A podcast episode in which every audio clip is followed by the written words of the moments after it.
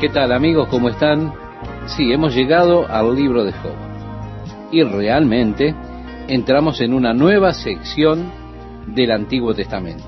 Como usted sabe, el Antiguo Testamento está dividido en diferentes secciones. Tenemos, por ejemplo, los primeros cinco libros que son llamados el Pentateuco, los libros de la ley. Los siguientes libros son históricos porque tratan con la historia de la nación de Israel desde el momento en que ellos salen de la esclavitud de Egipto y comienzan siendo una nación rumbo a la tierra prometida. Cubre ese periodo de la historia en el que ellos están en esa tierra, la tierra de Israel, luego a través de la cautividad en Babilonia, y la repatriación nuevamente a la tierra de Israel. Los libros de historia nos llevan hasta aproximadamente el año 400 antes de Cristo. Ahora entramos en una tercera parte del Antiguo Testamento, los libros que son conocidos como libros poéticos. Estos incluyen a Job, también Salmos, Proverbios, Eclesiastés y el Cantar de los Cantares. Podemos decir entonces que Job es el primero de los libros poéticos. Ha sido considerado por algunos tal vez el más antiguo de la Biblia, más antiguo que el libro de Génesis. A pesar de que Génesis, por supuesto, trata de la historia que es anterior a Job, aún así encontramos en Génesis un Jobab, que es mencionado allí con ese nombre, que probablemente sea el Job de nuestro libro. Él, según ese relato, fue contemporáneo de Abraham. Así que es probable que Job se remonte hacia atrás en la historia, tanto como Abraham.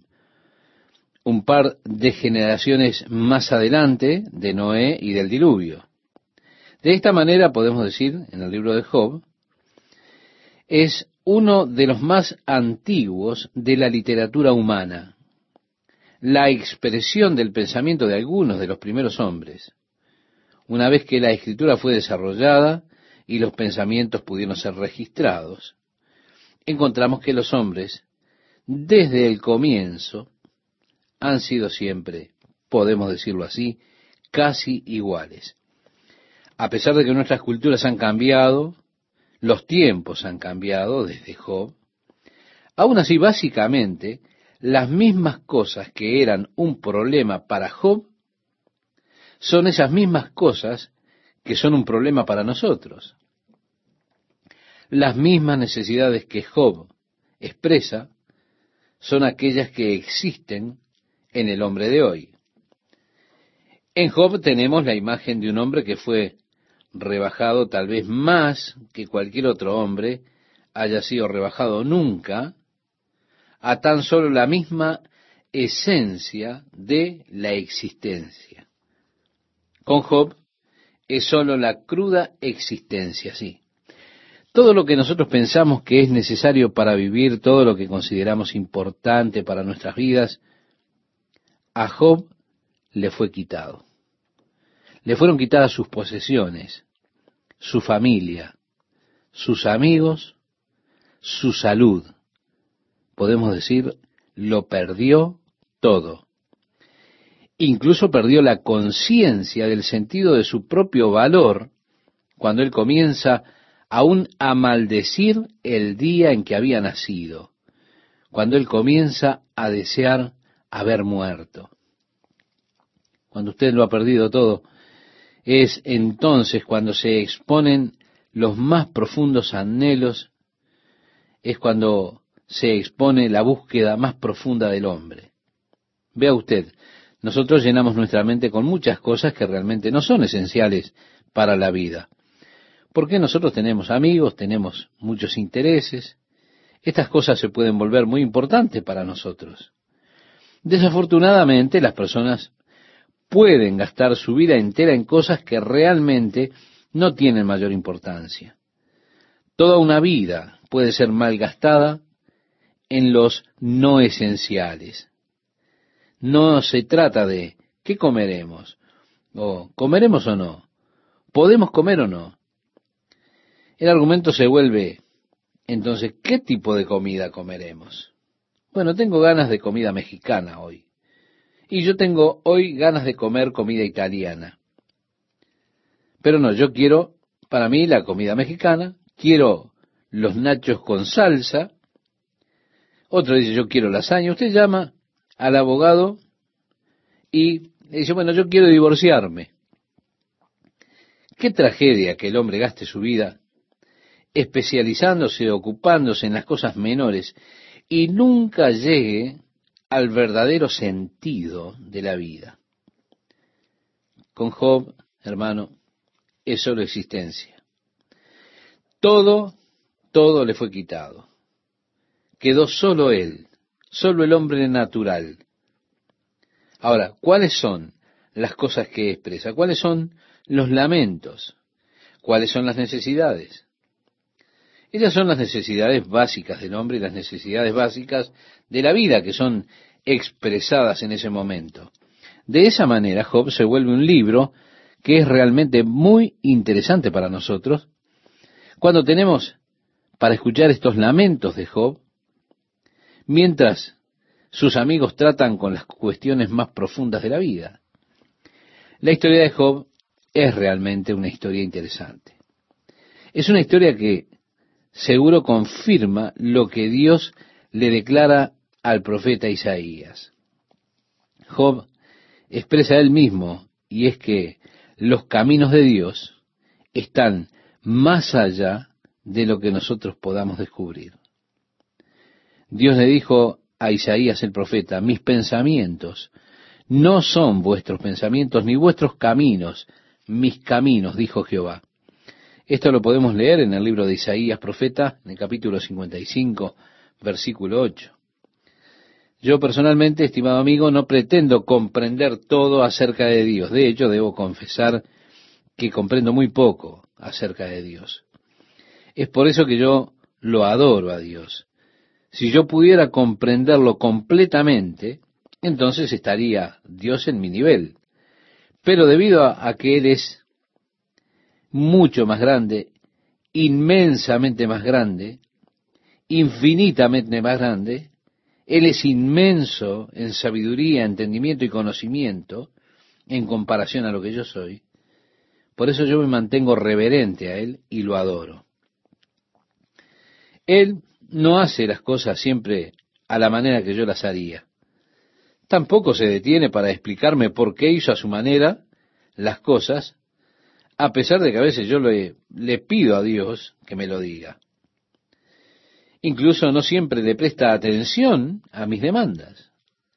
Él simplemente sigue adelante y hace lo que él desea, a pesar de mis objeciones. Ahora, yo aprecio eso, porque con el tiempo he descubierto que yo en realidad no sé mucho. Yo encajo en la categoría de la cual Shakespeare escribió cuando él dijo, hombre, pobre hombre, tan ignorante en aquello que él conoce más. Y yo, yo que soy tan ignorante en las cosas que conozco más, de esa manera estoy contento de someter mi vida, mi voluntad a Dios y a su sabiduría. Estoy agradecido que puedo orar y decirle, Señor, yo no comprendo lo que tú estás haciendo. Es más, a mí no me gusta lo que estás haciendo tú, pero sé que lo que tú haces es lo mejor. Así que a pesar de que no me guste, continúa haciéndolo. No mi voluntad, sino que tu voluntad sea hecha.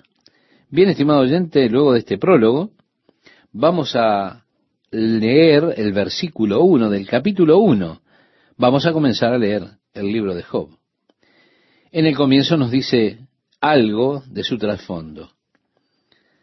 Hubo en tierra de Uz un varón llamado Job. ¿Dónde era esto? Donde quiera que sea, se nos habla acerca de él. No dice dónde era, pero nos dice que él era perfecto y recto, temeroso de Dios y apartado del mal. O podemos decir que Job era un buen hombre, amoroso, reverenciaba a Dios, odiaba el mal.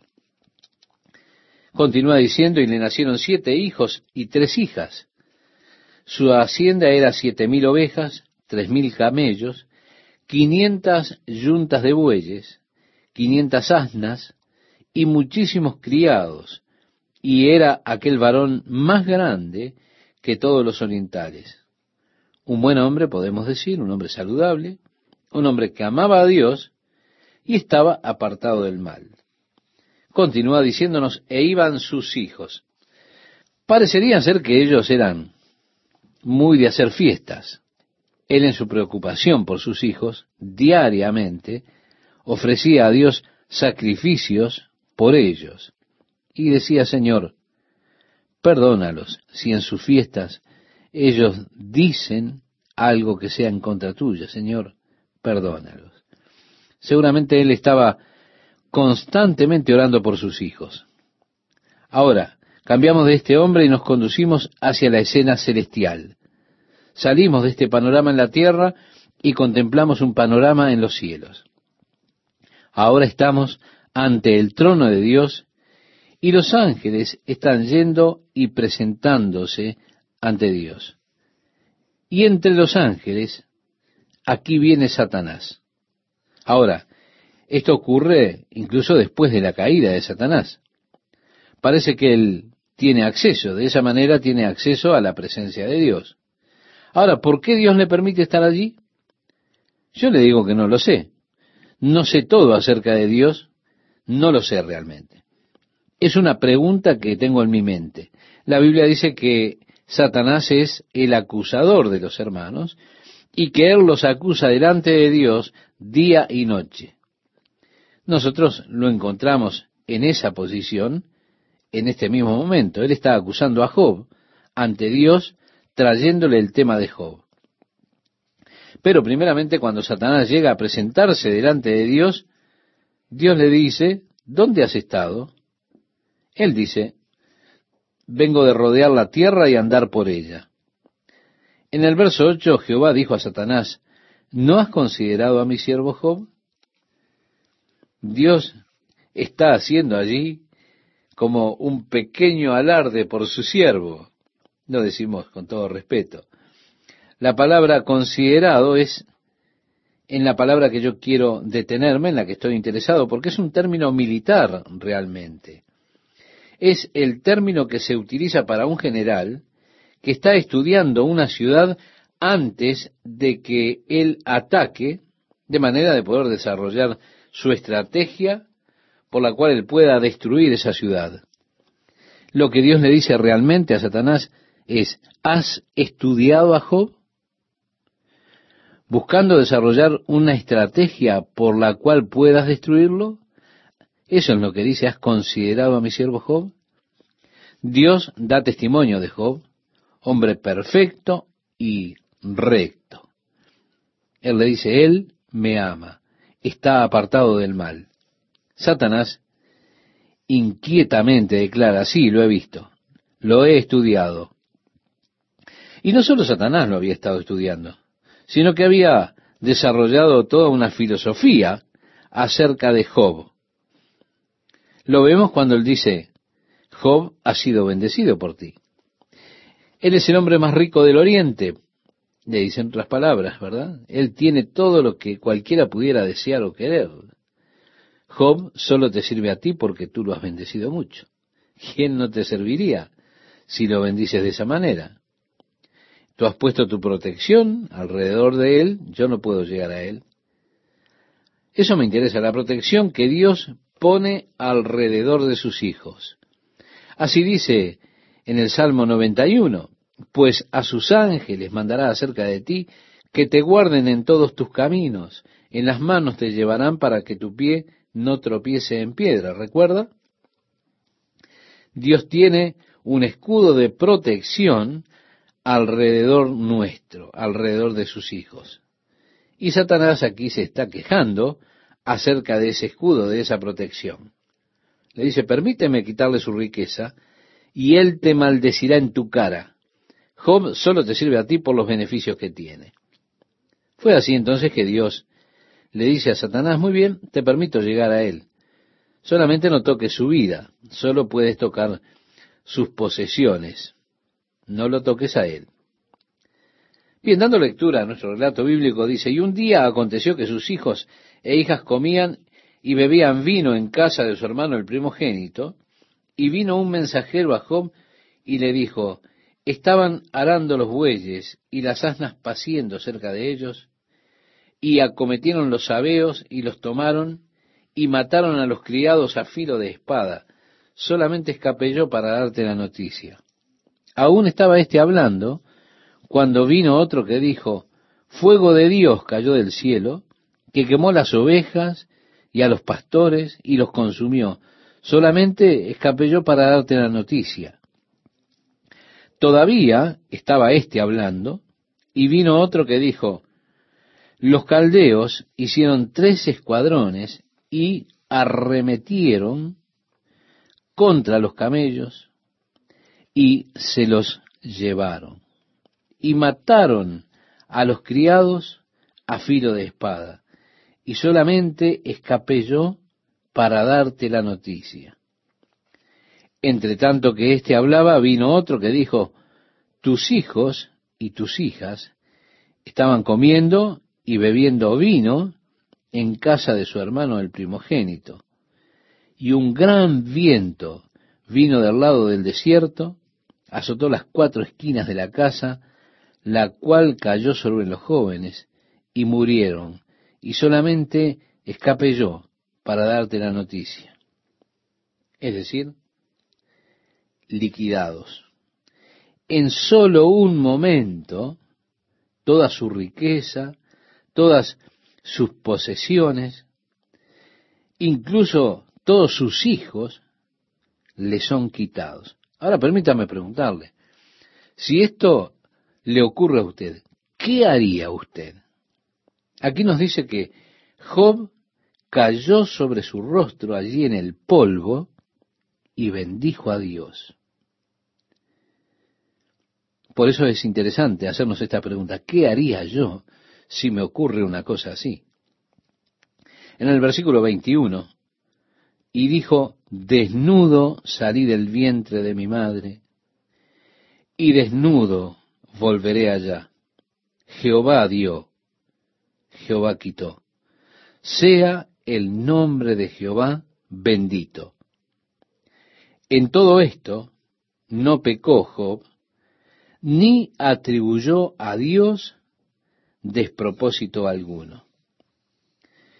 Quisiera decirle, estimado oyente, me gustaría decirle, que he tenido que escuchar a muchas personas acusando a Dios de manera necia.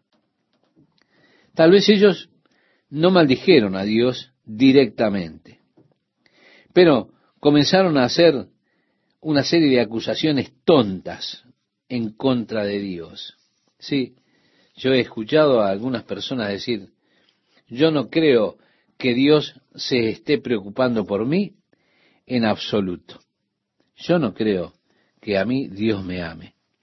Permítame decirle que estas también son acusaciones necias que se hacen contra Dios. A veces, debido a nuestras circunstancias, tendemos a hacer este tipo de acusaciones tontas en contra de Dios, debido a las circunstancias que tenemos que atravesar. Pero lo que yo quiero que usted note, que después de todo lo que le ocurrió a Job, Job no hizo eso. Él no acusó a Dios, sino que lo bendijo. Podemos decir entonces, culminando esta parte, que Job pasó la prueba número uno. ¿Qué tal amigas, amigos? ¿Cómo están? Quiero animarles a que estén acompañándonos en estos estudios apasionantes del libro de Job. Sin duda un libro que necesitamos para comprender aquellas cosas que muchas veces nos pasan por alto. Nosotros vamos ahora a centrarnos nuevamente en la escena celestial. Comenzamos en el versículo 1 donde nos dice, aconteció que otro día vinieron los hijos de Dios para presentarse delante de Jehová Y Satanás vino también entre ellos, presentándose delante de Jehová. Tengo que decir acerca de Satanás que es realmente un caradura. Quiero decir, estar delante de Dios, presentarse él mismo ante Dios, después de todo lo que hizo y no todo lo que sigue haciendo. En el versículo 2, y dijo Jehová a Satanás, ¿de dónde vienes? Uno piensa cuando lee esto y dice, como si Dios no supiera, pero no es así. Respondió Satanás a Jehová y dijo, de rodear la tierra y de andar por ella. Y Jehová dijo a Satanás, ¿no has considerado a mi siervo Job? Que no hay otro como él en la tierra, varón perfecto y recto, temeroso de Dios y apartado del mal. Satanás había fallado, había fracasado con su primer ataque, su primera filosofía, pero tenía un plan B, tenía una segunda filosofía. En la segunda filosofía, Satanás muestra su ingeniosa comprensión de la naturaleza humana, porque los filósofos nos dicen que una de las fortalezas del hombre, de los instintos más básicos, es el instinto de autopreservación. Así Satanás, sabiendo que esto es verdad, dice, piel por piel, todo lo que el hombre tiene dará por su vida. En otras palabras, le está diciendo a Dios, tú has puesto límites en lo que yo puedo hacer con él. Tú no me permites tocarlo. Déjame tocarlo y él te maldecirá en la cara. Así que Dios le dijo, muy bien, tú puedes tocarlo, pero deja libre su vida, no toques su vida. Nuevamente Dios le está poniendo restricciones a Satanás, limitaciones en cuanto a lo que él puede hacer. Y esto es lo que yo creo, que Dios le pone a Satanás las limitaciones, los límites. La Biblia dice que no permitirá que usted, estimado oyente, que usted, estimada oyente, sea tentado, tentada más allá de lo que usted puede soportar. Satanás no va más lejos porque Dios dijo, muy bien, puede llegar hasta aquí. ¿Hasta dónde? Bueno, Dios le permitió llegar tan lejos pero hasta donde yo sé, solo llegó hasta donde Dios le permitió. Él realmente actúa bajo el gobierno de Dios, porque es Dios que establece las restricciones, es el que pone los límites acerca de lo que Él puede hacer. Claro, surge un problema con esto. Si Dios controla a Satanás, entonces, ¿por qué Dios no lo expulsó del universo? Si Dios un día lo apresará y también a sus seguidores en ese lugar que conocemos en la escritura como Geena, en la oscuridad, donde Dios ha de echarlo a Satanás y sus seguidores, ¿por qué no lo hace ahora y nos salva de todas esas miserias? ¿Por qué Satanás tiene la libertad que Dios le ha concedido, el poder que Dios le ha concedido? ¿Por qué Dios le dio libertad de luchar contra nosotros? ¿Y cuántas preguntas más podríamos decir está todo involucrado en por qué Dios lo ha creado a usted? Dios lo ha creado a usted para que Él pudiera tener un objeto para amar y del cual Él pudiera recibir amor. Ahora, la manera de recibir un amor que tenga significado necesariamente implica la libre voluntad en ello. Usted no puede ser un robot usted debe tener libre voluntad, la capacidad de poder elegir la manera de su amor por Dios y que ese amor sea verdaderamente un amor significativo, con significado. De esa forma Dios nos ha dado esta capacidad de libre albedrío, de libre elección, libre voluntad. Si no, ¿qué valor tendría a menos que hubiera algo para escoger. Tener el poder de elección y aún así no tener nada para elegir. Eso sería algo totalmente sin sentido. Así que Dios no solo tenía que crearnos a nosotros con la capacidad de elegir, elegirlo a Él o no, elegir amarlo a Dios o no, sino que Él tiene que permitir la oportunidad que haya una alternativa.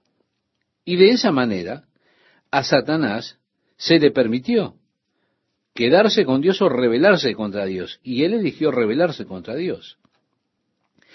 Al hombre le fue permitido, le fue ofrecido al hombre una opción alternativa, de manera que si a ese punto el hombre escogía amar a Dios, lo hacía por su propia elección. Dios sabría que esa opción era una opción de corazón, una opción que tiene significado. Y Dios recibiría alabanza y gloria de ese amor con significado que le era expresado a él. Teniendo la oportunidad el hombre puede tomar la elección equivocada. Quizá usted puede estar escuchando estas cosas ahora con un corazón roto, decepcionado. Pero tal era el caso en esta ocasión. Dios sabía que a través de los años habría quienes hicieran una elección correcta. Para el tesoro de tener el amor de aquellos que escogieran amarlo a Él y servirlo a Él, Él, es decir, Dios, permitió que hubiese una elección, sabiendo que muchos habrían de tomar la elección equivocada, pero también sabiendo que habría quienes habrían de elegir amarlo a Él, expresarle su amor a Él, y así Dios podía llegar a tener una relación amorosa, llena de sentido, de comunión, compañerismo, con aquellos que voluntariamente escogieran conocerlo y seguirlo y amarlo a Él. La elección aún está allí. Satanás todavía está operando de manera que trata de animarlo a usted a tomar una opción alternativa, otra elección.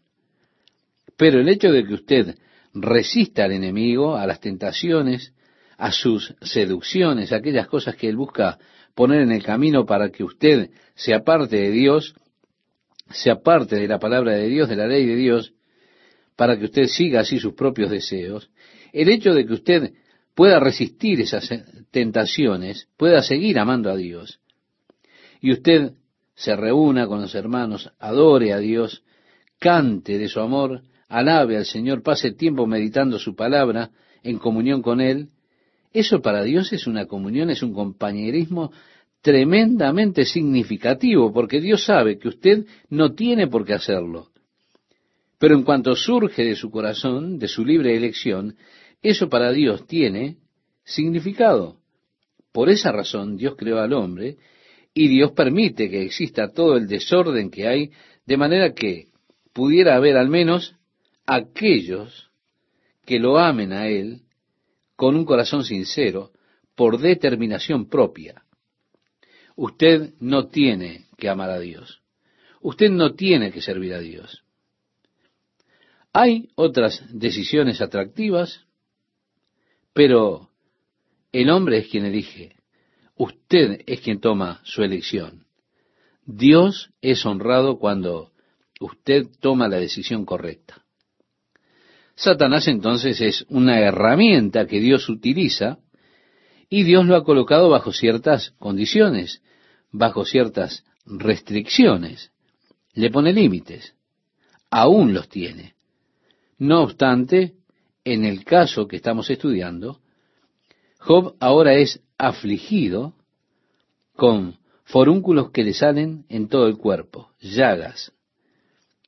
Él tomaba lo que diríamos hoy un trozo de cerámica partida para rascarse. Él estaba extremadamente dolorido. Él estaba lleno de mal olor. Se sentaba en una cama de cenizas porque es imposible sentarse o recostarse en ningún lado sin el extremo dolor de esa infección que abarcaba o cubría todo su cuerpo. Ahora se imagina a su esposa cerca de él, oliendo esos olores, viendo el dolor, el sufrimiento y la miseria de un hombre que fue reducido a eso, le dice a su esposo, ¿por qué no terminas con esto? ¿Por qué no maldices a Dios y mueres? Esto viene de un corazón de amor, podríamos decir. Le dolía a ella ver a su esposo en tal miseria. Podríamos pensar que ella dice eso allí con amor. Job, no soporto verte en esta situación. ¿Por qué no maldices a Dios y mueres? Pero Job le dice, como suele hablar cualquiera de las mujeres fatuas, has hablado. ¿Qué? ¿Recibiremos de Dios el bien y el mal no lo recibiremos? En todo esto no pecó Job con sus labios, dice el relato. Y tres amigos de Job, Elifaz Temanita, Bildad Sujita y Sofar Naamatita, luego que oyeron todo este mal que le había sobrevenido, vinieron cada uno de su lugar porque habían convenido en venir juntos para condolerse de él y para consolarle. Cuando ellos lo vieron, no lo reconocieron. Estaban tan sorprendidos que se pusieron a llorar. Lo que hicieron fue rasgar sus vestiduras y se sentaron llorando allí con él. En el capítulo 2, versículo 13 encontramos, Así se sentaron con él en tierra por siete días y siete noches, y ninguno le hablaba palabra porque veían que su dolor era muy grande. Finalmente Job habló. Job comienza maldiciendo el día de su nacimiento.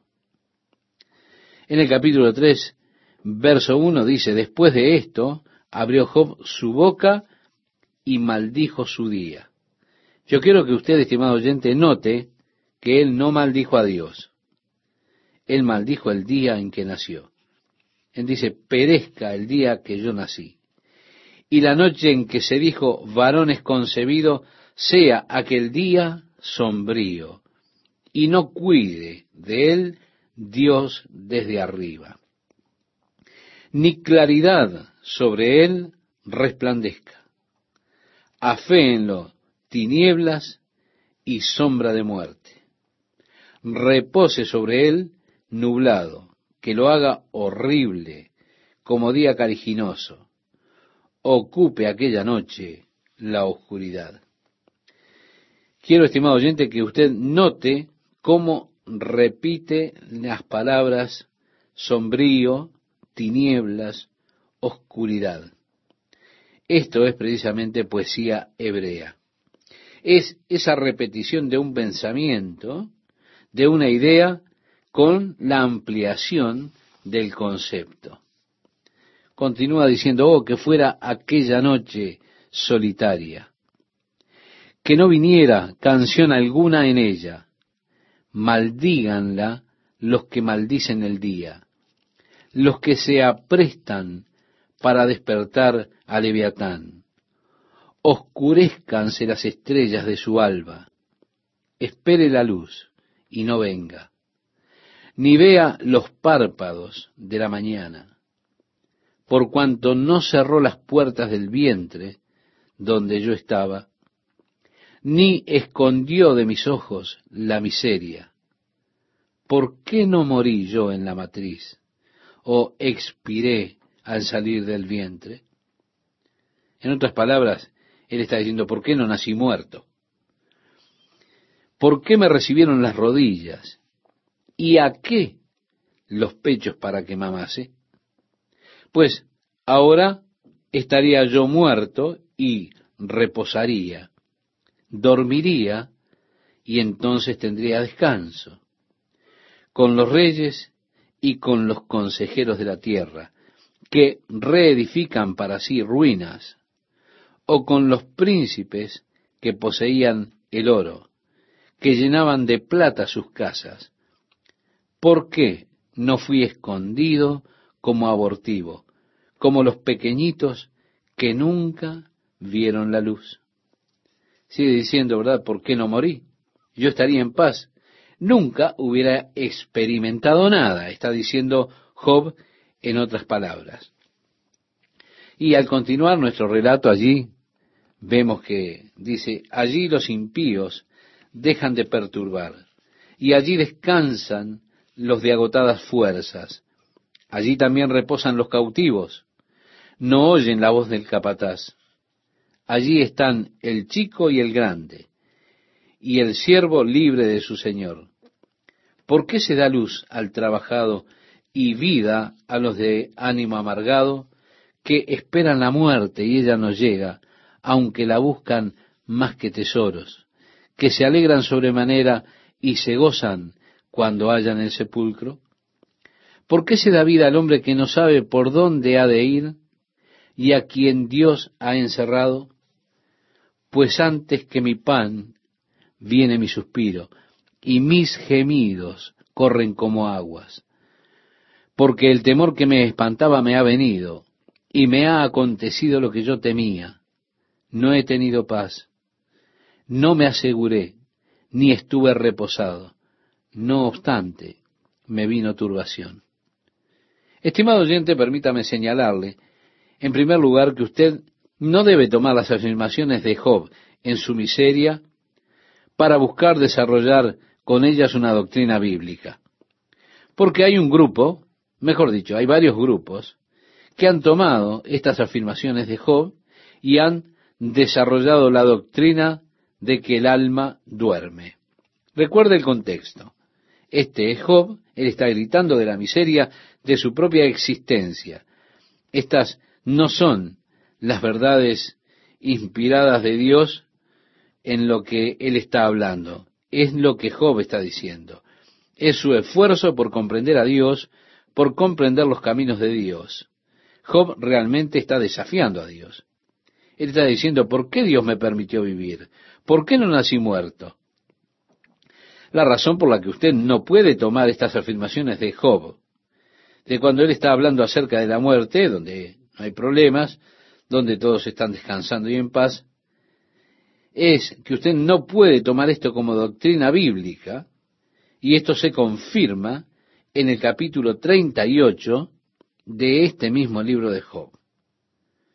Porque luego del vano esfuerzo del hombre por comprender lo que está sucediendo, finalmente Dios aparece en la escena.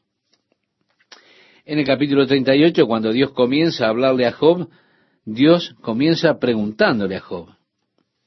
Y él le hace la primera pregunta. ¿Quién es ese que oscurece el consejo con palabras sin sabiduría? Lo que se expresa en Job es el gran conocimiento del día, las filosofías de los hombres, de los sabios del día. Dios habla acerca de todas sus especulaciones y dice que son palabras sin sabiduría las cuales realmente eran así. Todos esos consejos realmente carecían de sabiduría. Ninguno de ellos comprendió lo que realmente estaba sucediendo tras la escena. Por eso Dios pregunta, ¿quién es ese que oscurece el consejo con palabras sin sabiduría? Es importante que note esto. Luego, en el versículo 17, Dios le dice a Job, ¿te han sido descubiertas las puertas de la muerte? ¿Has visto las puertas de la sombra de muerte? Ok, Job, tú has estado hablando acerca de él, desearía haber estado muerto, donde estaría tranquilo, donde no hay problemas, todo descansa. Dios dice, espera un poquito, ¿te han sido abiertas las puertas de la muerte? ¿Tú sabes lo que sucede allí? ¿Sabes, Job? Estás hablando con palabras que no tienen sabiduría. Estás hablando de cosas que no conoces. Tú no has estado allí, no sabes si la cosa es así. Por tanto, si usted quiere desarrollar alguna doctrina acerca de lo que sucede a una persona cuando muere, usted no puede ir a las palabras de Job o a las palabras de Salomón en Eclesiastés, tampoco a los salmos, porque muchas veces esos hombres hablaban de cosas de las cuales ellos no sabían, expresaban sus ideas, sus pensamientos, la sabiduría del hombre, el conocimiento limitado del hombre. Si usted realmente quiere saber qué sucede más allá de la tumba, es mejor que vaya a las palabras de Jesús. ¿Quién sabe más que Él? Si usted quiere desarrollar la doctrina acerca de lo que sucede cuando una persona muere, usted debe ir a las palabras de Cristo, las palabras inspiradas del Espíritu Santo en el Nuevo Testamento. Dios, en este caso, reprende a Job porque él está hablando acerca de algo que él no conocía hablando de la muerte y lo que él imagina que sería si él estuviera muerto. Pero Dios le dice, estás equivocado. Por eso sería bueno que mirara lo que dice Jesús, Por ejemplo, en el Evangelio de Lucas, capítulo 16. Están aquellos benditos, santos, pero son mal informados, que son tan ignorantes como Sofar, Bildad y Elifaz, los amigos de Sara, aquello que yo temía es lo que ha venido sobre mí, y dijeron, este es el problema de Job. Él no tenía fe, él estuvo temiendo estas cosas todo el tiempo. Lo que tú dices es lo que obtienes. Si él hubiese tenido suficiente fe, eso nunca le hubiera pasado. Pero esto no es exposición bíblica. Es pura necedad utilizar esa escritura para decir, debido a que tú temías esto, es por eso que te sucedió. Lo que tú temes es lo que vendrá sobre ti. Oh, no, eso no es cierto. Usted puede mirar a David. Él dijo, yo sé que un día Saúl me matará. Es una confesión negativa, David.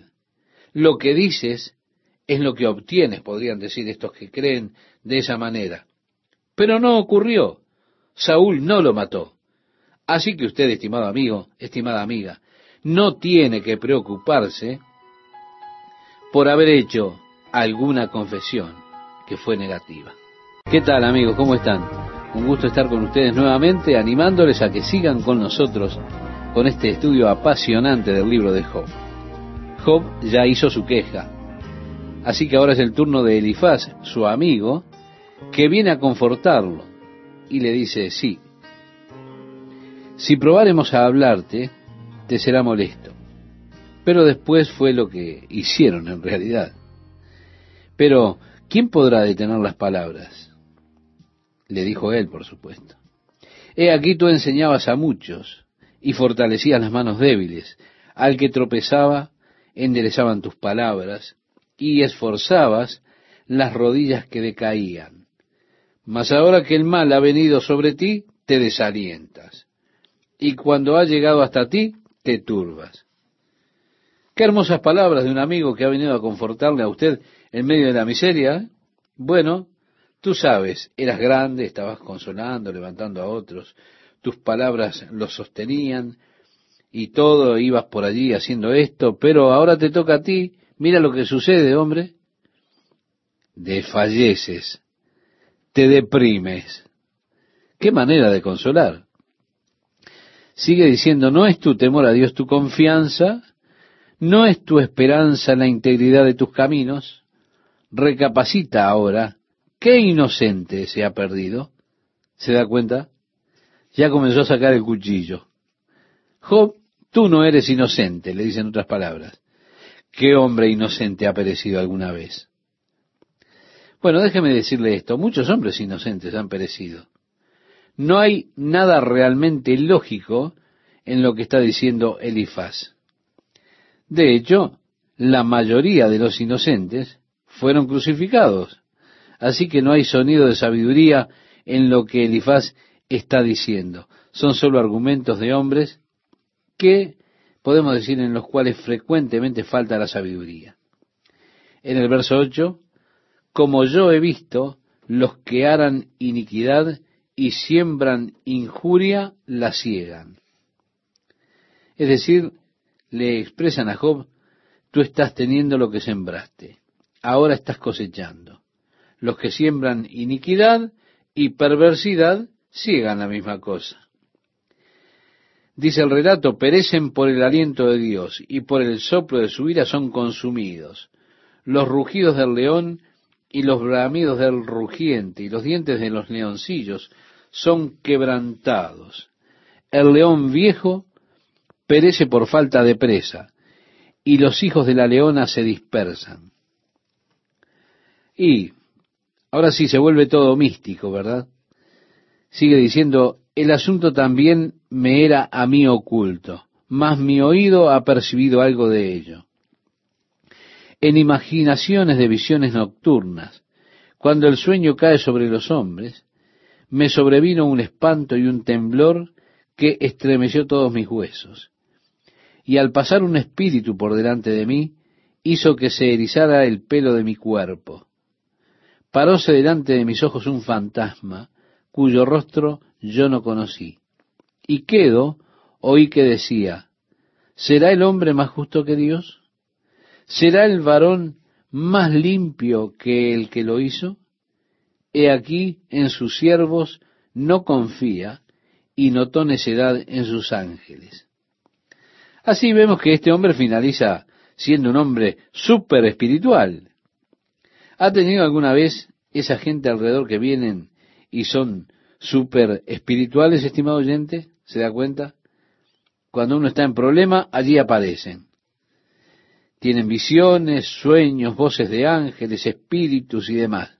Aquí tiene uno, Elifaz. Cuando otros hombres están durmiendo, un profundo sueño en la noche, y el espíritu pasó. Puedo decirle que estaba allí.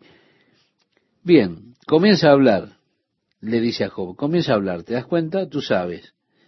Él le puso a sus ángeles, cargó sus ángeles con necedad. Y dice, ¿cuánto más en los que habitan en casas de barro? Es interesante y pintoresco cuando contemplamos esto acerca de nuestro cuerpo, una casa de barro. En el Nuevo Testamento, decía el apóstol Pablo escribiéndole a los Corintios en el capítulo 4, versículo 7, pero tenemos este tesoro en vasos de barro. Se da cuenta lo mismo que allí, esta casa de barro. Y en esa casa de barro hay un fabuloso tesoro. ¿Cuál es? El tesoro es que Dios está habitando en esta casa de barro. Lo dice el mismo apóstol Pablo escribiéndole a los Corintios en la primera carta, capítulo 3, verso 16. ¿No sabéis que sois templo de Dios y que el Espíritu de Dios mora en vosotros? Si tenemos ese glorioso tesoro en estos vasos de barro, vasos terrenales, es que Dios ha puesto mucho tesoro en esta cazuela de barro, sin sentido, para que la gloria siempre vaya, siempre sea para Dios y no para la casa de barro. Yo soy esa vasija de barro, pero tengo la capacidad de contener el tesoro más preciado en el mundo, ese tesoro que es Dios y que habita en mi vida. Pero esto es ridículo, poner algo de tan grande valor en un recipiente tan común, en un pote de barro, pero Dios lo hizo así, Él lo quiso así, que su gloria no esté en vasijas de oro, sino en estos vasos de barro que lo contienen. Ahora, siempre es patético, triste, trágico, cuando las vasijas de barro tratan de apoderarse de esa gloria como propia, tratan de llamar la atención y tratan de mostrar esa gloria para sí mismos, en lugar de darle la gloria a aquel que habita dentro de la vasija de barro, haciendo la obra maravillosa que hace. Sí, es muy pintoresco, los hombres que habitan en casas de barro, hablando acerca de sus propios cuerpos. Eso es tremendo. Seguimos con nuestra lectura. Dice, cuyos cimientos están en el polvo y que serán quebrantados por la polilla. De la mañana a la tarde son destruidos y se pierden para siempre sin haber quien repare en ello. Su hermosura no se pierde con ellos mismos y mueren sin haber adquirido sabiduría. Ahora pues, da voces. ¿Habrá quien te responda? ¿Y a cuál de los santos te volverás? En otras palabras, Elifaz le está diciendo a Job esto, ¿no? ¿Habrá quien te responda? ¿A cuál de los santos te volverás? Parece que en aquellos días ya habían quienes habían desarrollado santos, imágenes a los que se dirigían cuando tenían problemas. ¿A cuál santo tienes para acudir? le dice Elifaz. Continúa el relato diciendo, es cierto que al necio lo mata la ira y al codicioso lo consume la envidia. Yo he visto al necio que echaba raíces y en la misma hora maldije su habitación.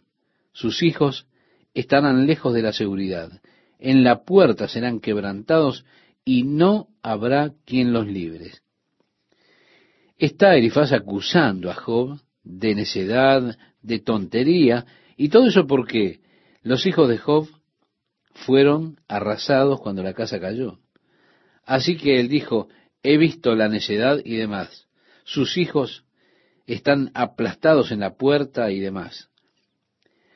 Su mies comerán los hambrientos, continúa diciendo, y la sacarán de entre los espinos, y los sedientos beberán su hacienda.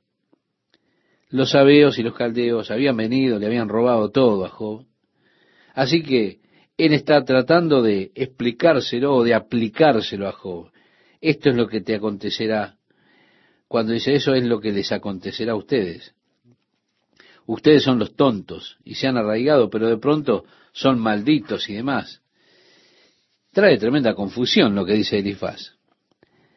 Continúa en el versículo 6 expresando, porque la aflicción no sale del polvo, ni la molestia brota de la tierra, pero como las chispas se levantan para volar por el aire, así el hombre nace para la aflicción. Ahora, esto podríamos decir que es una gran filosofía para la vida, ¿no? Hombre, tú fuiste nacido para la aflicción, así como las chispas se levantan para volar. Pero tal es el caso desafortunadamente.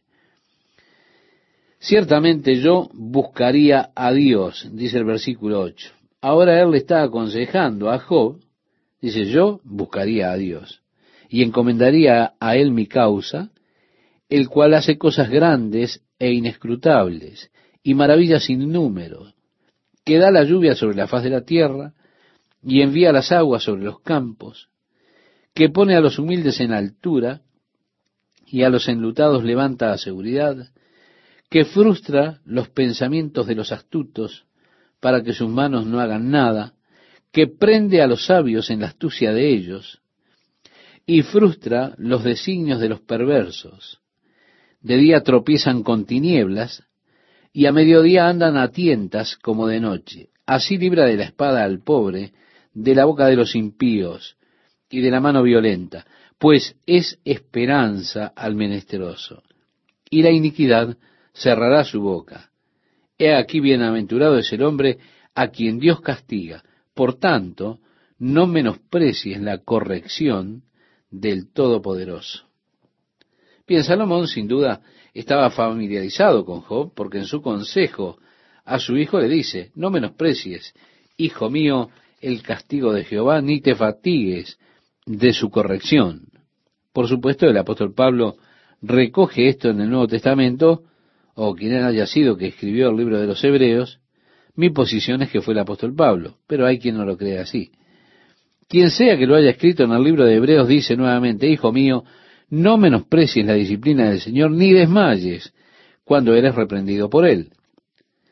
Y feliz es todo aquel que es azotado por Él, así que podemos decir, Elifaz primeramente le está diciendo, oye, no menosprecies, no desprecies el castigo de Jehová.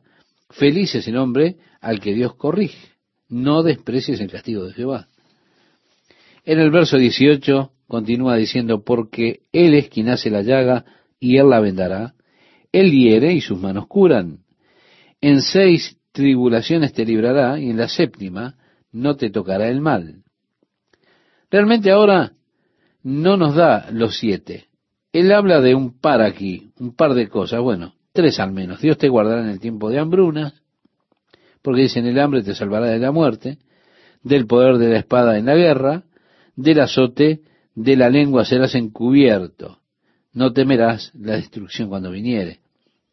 Así que podríamos decir, hay cuatro o hay siete, pero Él no nos da nada acerca de las otras tres retrocede a la destrucción y al hambre simplemente. El verso 22 lo vemos, de la destrucción y del hambre te reirás y no temerás de las fieras del campo. Ahora viene la quinta, pues aún con las piedras del campo tendrás tu pacto, y las fieras del campo estarán en paz contigo, sabrás que hay paz en tu tienda, visitarás tu morada y nada te faltará, asimismo echarás de ver que tu descendencia es mucha, y tu prole como la hierba de la tierra, vendrás en la vejez a la sepultura, como la gavilla de trigo que se recoge a su tiempo.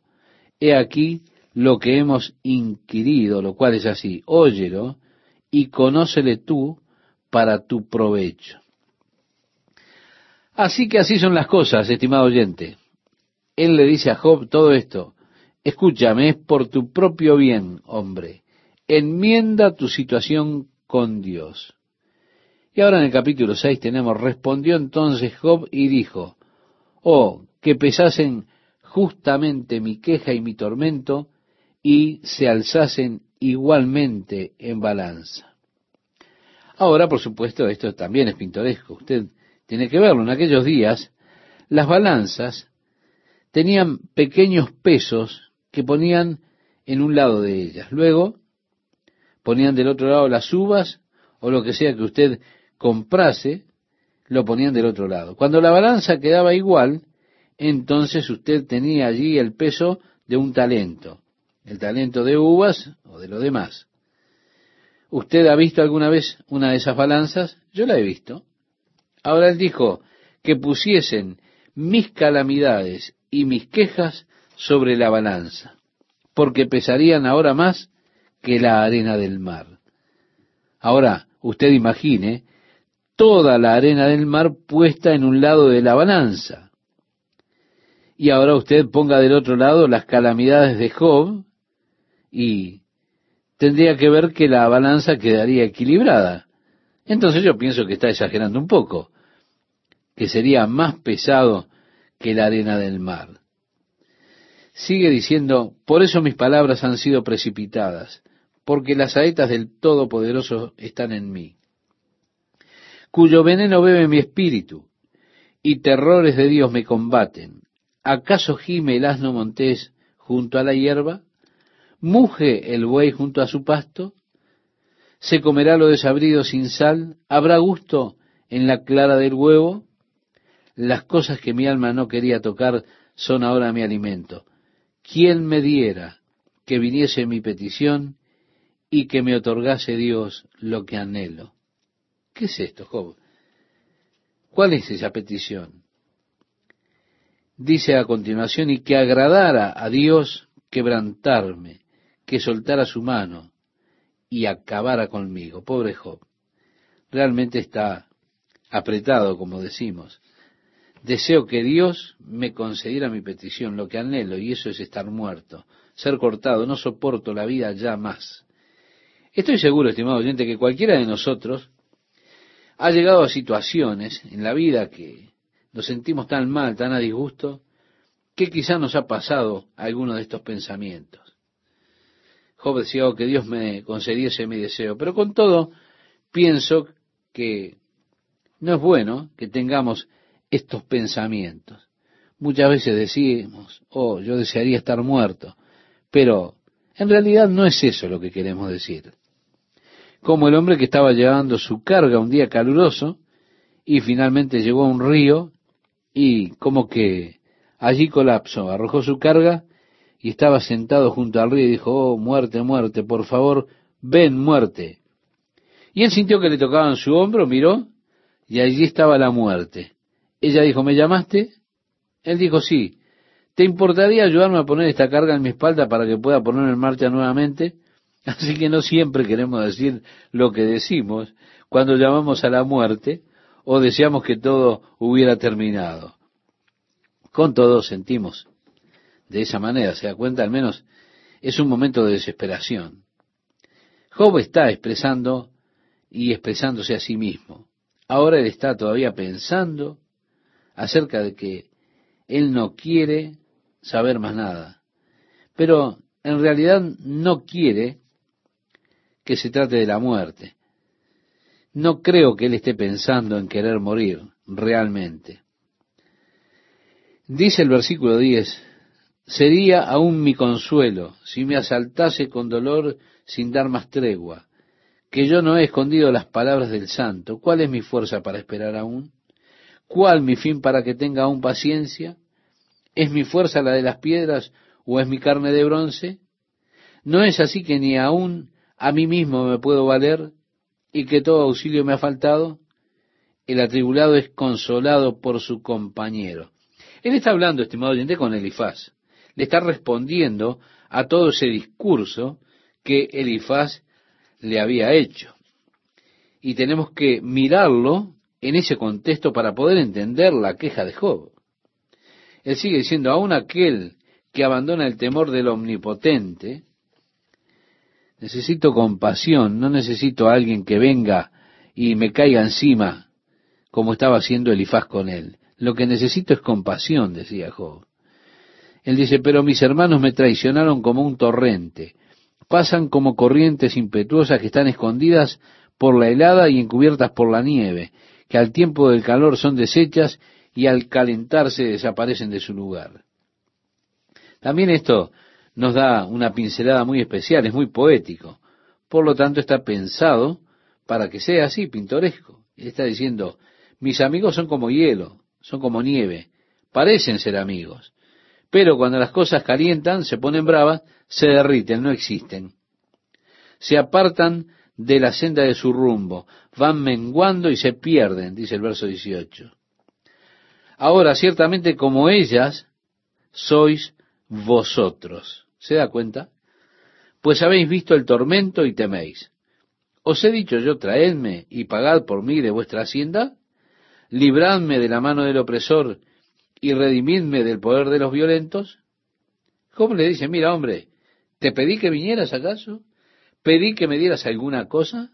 No me des nada, estoy cansado, no te he pedido nada. No dije que quisiera algo de ti. En otras palabras le dice Job, no te llamé. Luego prosigue diciendo, enseñadme y yo callaré. Es decir, díganme algo que sea de valor y me quedo callado. Tú no has dicho nada que sirva para algo, nada de valor. Enseñadme y yo callaré. Hacedme entender en qué he errado, cuán eficaces son las palabras rectas. Pero, ¿qué reprende la censura vuestra? Job realmente está dándole duro con sus palabras. ¿Pensáis censurar palabras y los discursos de un desesperado que realmente un saco de viento? Es como que no tienen nada que decir de, de valor. Y termina este pasaje, con el cual concluimos por este día el estudio, diciendo Job, también os arrojáis sobre el huérfano y caváis un hoyo para vuestro amigo. Ahora pues, si queréis, miradme, y ved si digo mentira delante de vosotros. Volved ahora y no haya iniquidad volved aún a considerar mi justicia en esto. ¿Hay iniquidad en mi lengua? ¿Acaso no puede mi paladar discernir las cosas inicuas? Job presentó sus quejas ante el Señor para que fueran conocidas. Él reconoce que si sus pecados no son perdonados antes de que muera, entonces él estaría perdido por siempre. Este reconocimiento de la eternidad es algo que debiera ponernos a nosotros en campaña de tener nuestros pecados perdonados y nuestra propia iniquidad llevada lejos ahora, en esta vida, antes que sea